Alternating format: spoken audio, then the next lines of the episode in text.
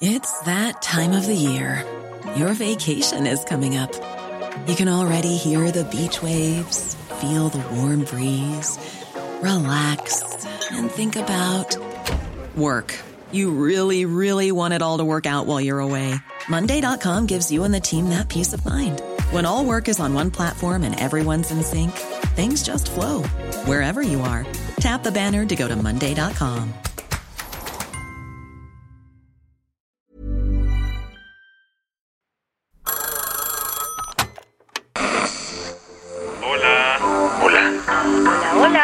¿Estás ahí?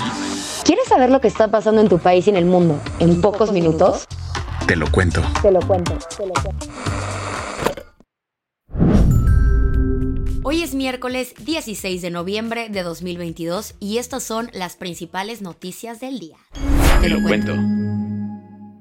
Varios misiles cayeron cerca de la frontera con Ucrania, pero en territorio de Polonia, un país que pertenece a la OTAN. De por sí el martes ya había empezado complicado en la guerra. Desde temprano, Rusia lanzó una ofensiva aérea contra varios puntos de Ucrania, incluida la capital Kiev. Pero lo que encendió las alarmas del mundo fue el reporte de que Polonia había recibido el impacto de varios misiles, causando la muerte de dos personas. El blanco fue la localidad polaca de Presbodov, a pocos kilómetros de la frontera con Ucrania. De inmediato, el primer ministro de Polonia, Mateusz Morawiecki, convocó de emergencia a su Consejo de Seguridad Nacional para evaluar la situación. Lo preocupante aquí es que Polonia pertenece a la Unión Europea y a la Organización del Tratado del Atlántico Norte, conocida para los cuates como OTAN, el acuerdo militar de los países occidentales. Y en el artículo quinto de la Carta de la OTAN se establece que el ataque a uno de sus integrantes es considerado como un golpe a todos los miembros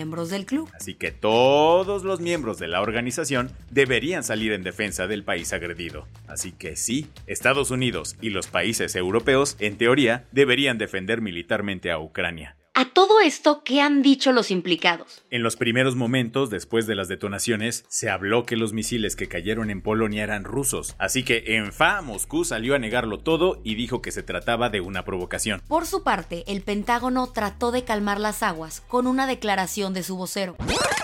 En este momento no tenemos ninguna información que corrobore esos informes y estamos investigando más a fondo.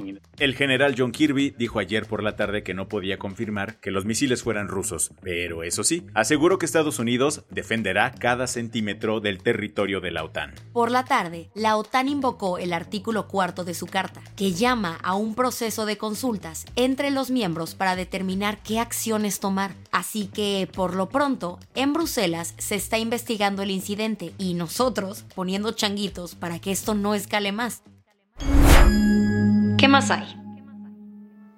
Ante el posible rechazo de la reforma electoral, López Obrador propuso un Plan B que va por cambios a la ley secundaria. Entre las miles de personas que marcharon el domingo y que el PRI no planea apoyar la reforma electoral de AMLO, el presidente anunció un Plan B. Como es tan importante el que haya democracia, pues es probable que yo envíe una reforma a la ley.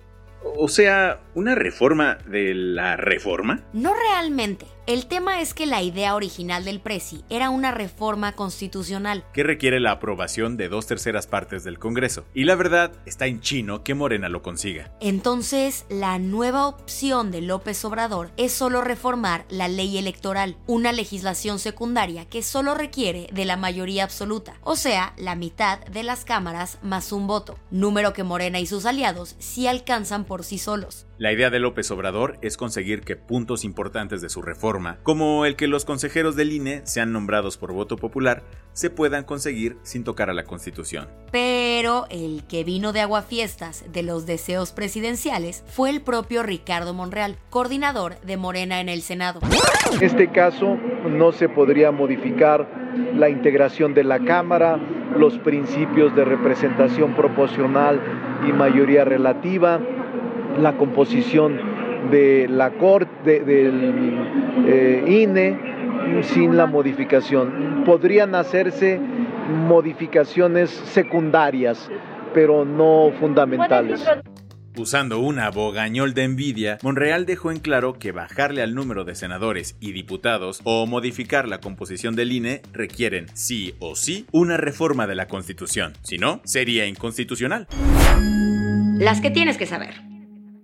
Ayer por la noche, Donald Trump anunció oficialmente su candidatura a la presidencia de Estados Unidos para el 2024. Después de coquetear por meses con la idea, el expresidente hizo el anuncio desde su mansión de Mar-a-Lago en Palm Beach, Florida. Eso sí, parece una lucha complicada para el republicano, pues tiene varios procesos judiciales abiertos. Por un lado, la Fiscalía de Manhattan investiga los malos manejos de la Trump Organization, mientras que un comité especial del Congreso está checando si Donald tuvo algo que ver en el ataque al Capitolio.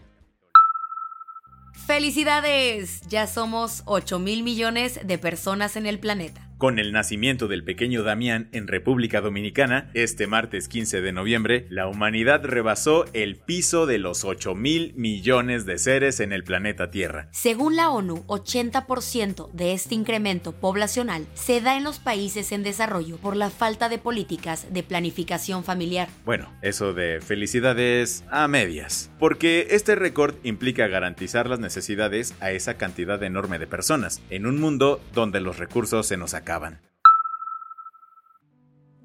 Ayer México se despidió de Frida, la famosa perrita rescatista que ayudó en los trabajos de búsqueda durante el terremoto del 19 de septiembre de 2017. La lomita de color miel falleció a sus 13 años, según confirmó la Secretaría de Marina, institución a la que Frida sirvió por años. La labrador se retiró como perrita rescatista en 2019. Sin embargo, a lo largo de su trayectoria en la unidad canina, Frida logró localizar a 12 personas con vida en desastres dentro de México y alrededor del mundo. Beyoncé y Kendrick Lamar están hasta delante de la lista de nominados a los premios Grammy 2023. Queen Bee suma nueve nominaciones por su disco Renaissance. Mientras que el rapero consiguió ocho por el éxito de Mr. Moral and the Big Steppers. Bad Bunny también hizo historia, convirtiéndose en el primer artista latino en tener un disco 100% en español, nominado a Álbum del Año. La edición número 65 de los Grammys se llevará a cabo el próximo 5 de febrero en Los Ángeles. La del vaso medio lleno. A partir de 2023, todos los alemanes que cumplan 18 años podrán tener acceso a un vale de gobierno llamado Kulturpass. Como se pueden imaginar por el nombre, el cupón de 200 euros se podrá gastar en cualquier actividad cultural que van desde conciertos, obras de teatro y acceso a libros. Los ciudadanos recibirán este regalito el día de su cumpleaños y tendrán dos años para usar el pase. El objetivo del gobierno es motivar a los jóvenes a dejar los hábitos pandémicos de quedarse en casa y salir a experimentar la vida en vivo. Con esto cerramos las noticias más importantes del día. Yo soy Isabel Suárez. Y yo soy Baltasar Tercero. Gracias por acompañarnos hoy en Te lo Cuento. Nos escuchamos mañana con tu nuevo shot de noticias. Chao.